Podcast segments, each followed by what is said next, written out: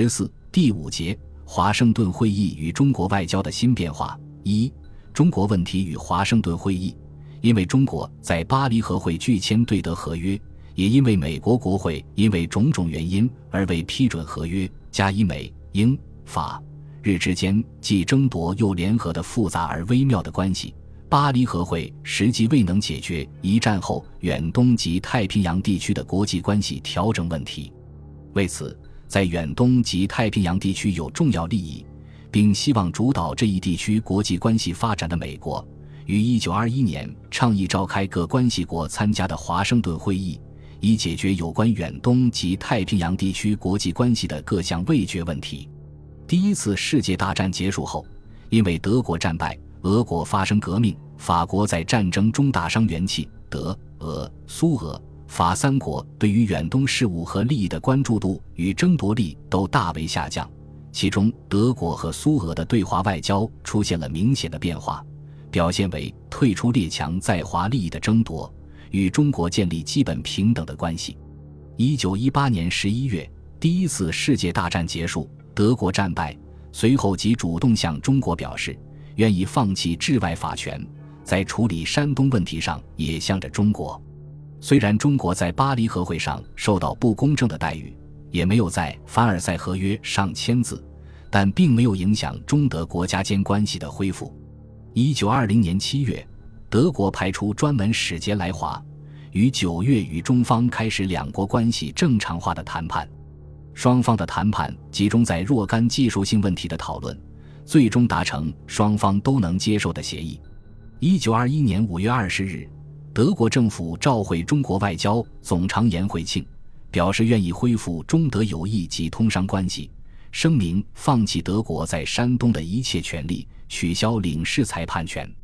同日，中德协约在北京签字，双方决定以德国声明文件为根据订立协约，恢复友好及商务关系。尊重彼此之领土主权，实行平等相互之原则，取消德国的领事裁判权及协定关税权。此外，德国声明以现款四百万元及金浦、湖广铁路债券交予中国政府，作为战时赔偿之一部分，放弃庚子赔款。中国同意解禁被查封的德国财产。一九二一年七月一日，中德双方交换批准书。中德协约生效，中德恢复正常关系。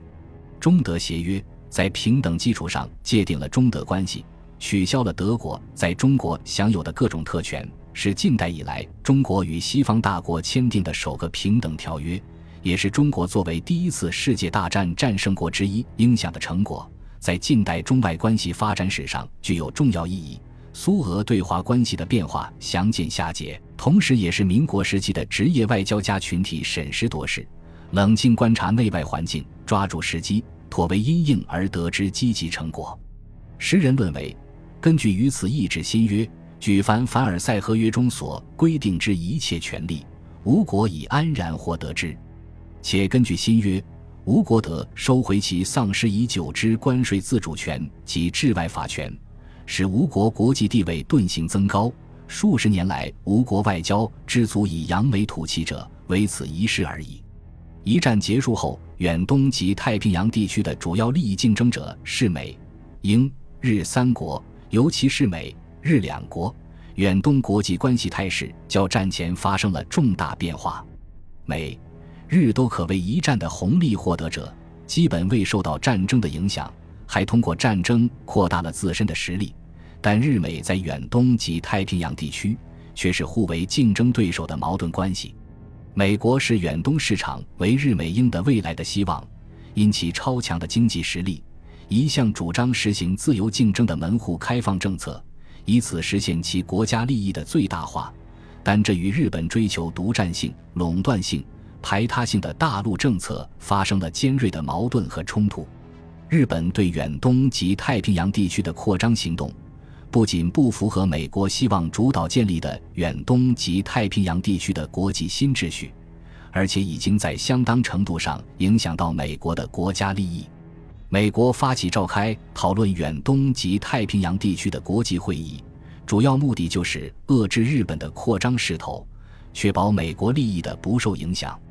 而为了达成此目的，美国需要拉拢英国，拆散1902年订立的英日同盟，以共同应付日本在远东及太平洋地区对美英利益的挑战。英国在一战中虽然也颇受牵连，但毕竟非主战场，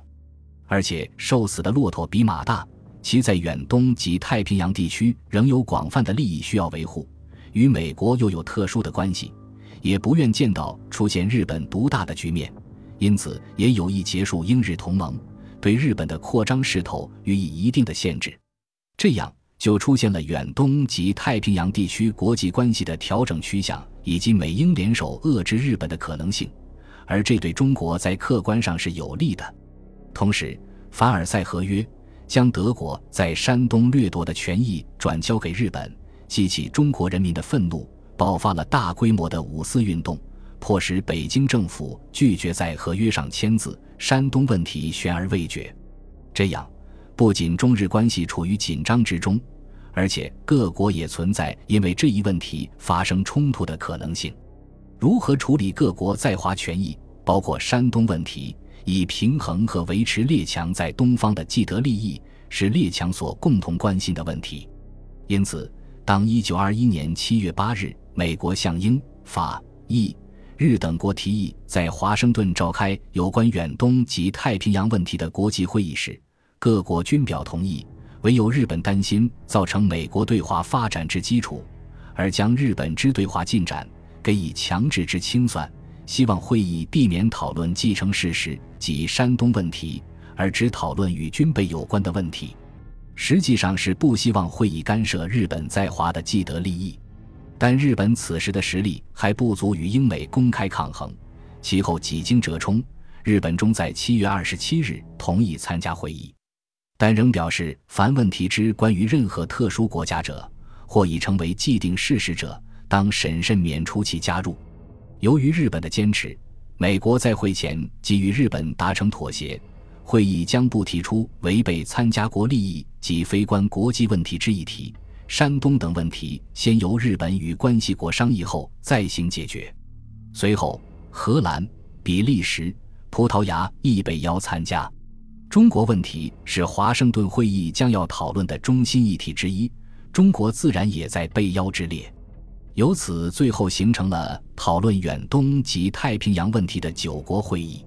一九二一年七月十二日，美国驻华临时代办瑞德克致函外交总长颜惠庆，询问中国愿否参加华盛顿会议。七月十八日，颜惠庆会见瑞德克。表示此次会议无论研究限制军备，或决定太平洋问题，或系一会亦或二会，本国皆乐愿参与。八月十三日，瑞德克将美国总统哈定的正式邀请转至中国政府。十六日，北京政府复文接受邀请，并表示愿与各国平等与会。接着，中国外交部设立以外交总长颜惠庆为首的太平洋会议筹备处。筹备赴会事宜，北京政府派驻美公使施肇基、驻英公使顾维钧、大理院院长王宠惠为参加会议的全权代表，施肇基为首席代表，前外交总长梁如浩和前财政总长周自齐为高等顾问，驻古巴公使刁作谦为秘书长。代表团全部成员包括代表、顾问、资议委员、秘书、随员、议员。书记等共一百四十三人，规模相当庞大，也可知北京政府对此之重视。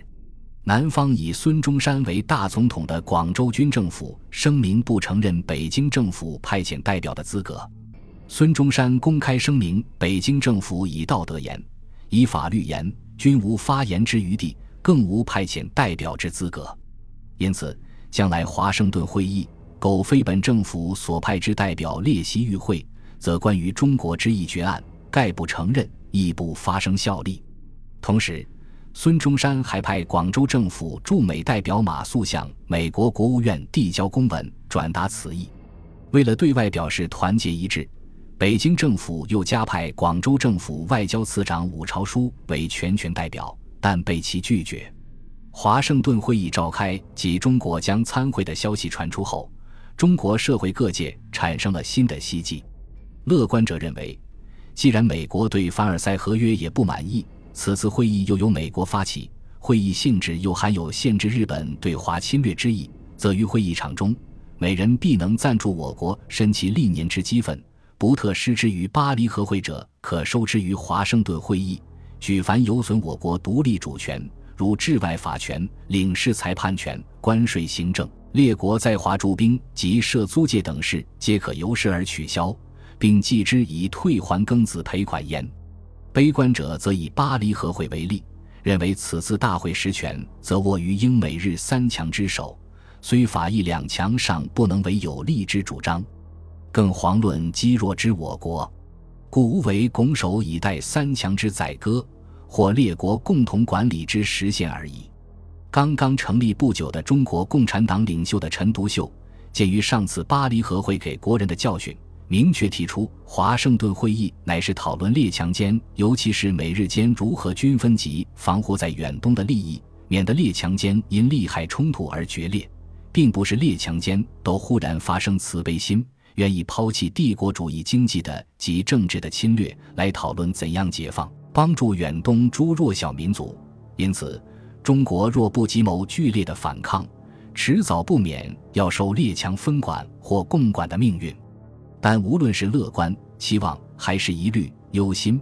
各方人士对华盛顿会议的关注，还是反映出中国人对国家命运的关切。各界人士组织的后援会、同志会、研究社、讨论会、外交协会等等一时风起，以致各界团体之专为研究太平洋会议问题而设者，待更普难数。国人要求的基本目标是一致的，大体为废除一切不平等条约。归还青岛等中国领土，取消领事裁判权，归还在华租界，主张公理，希望世界同胞尊重中国主权和民意。其中有以北京各团体国民外交联合会于十一月七日通过的，对于华盛顿会议中国提案之意见，表述的最为明确而具体：一、废除一九一五年五月二十五日之中日条约及换文；二。日本在骄傲及山东省内占据之土地、铁路、矿山及一切财产，应无条件交还中国。三、各国声明废除在中国势力范围之协定，所有特殊权利、让与权优先权概撤销之。四、各国未经中国同意，不得关于中国有所协定。凡类似此项性质之协定，中国概不承认。五、收回各国在中国境内单独经管之铁路。如南满铁路等，六恢复关税自由。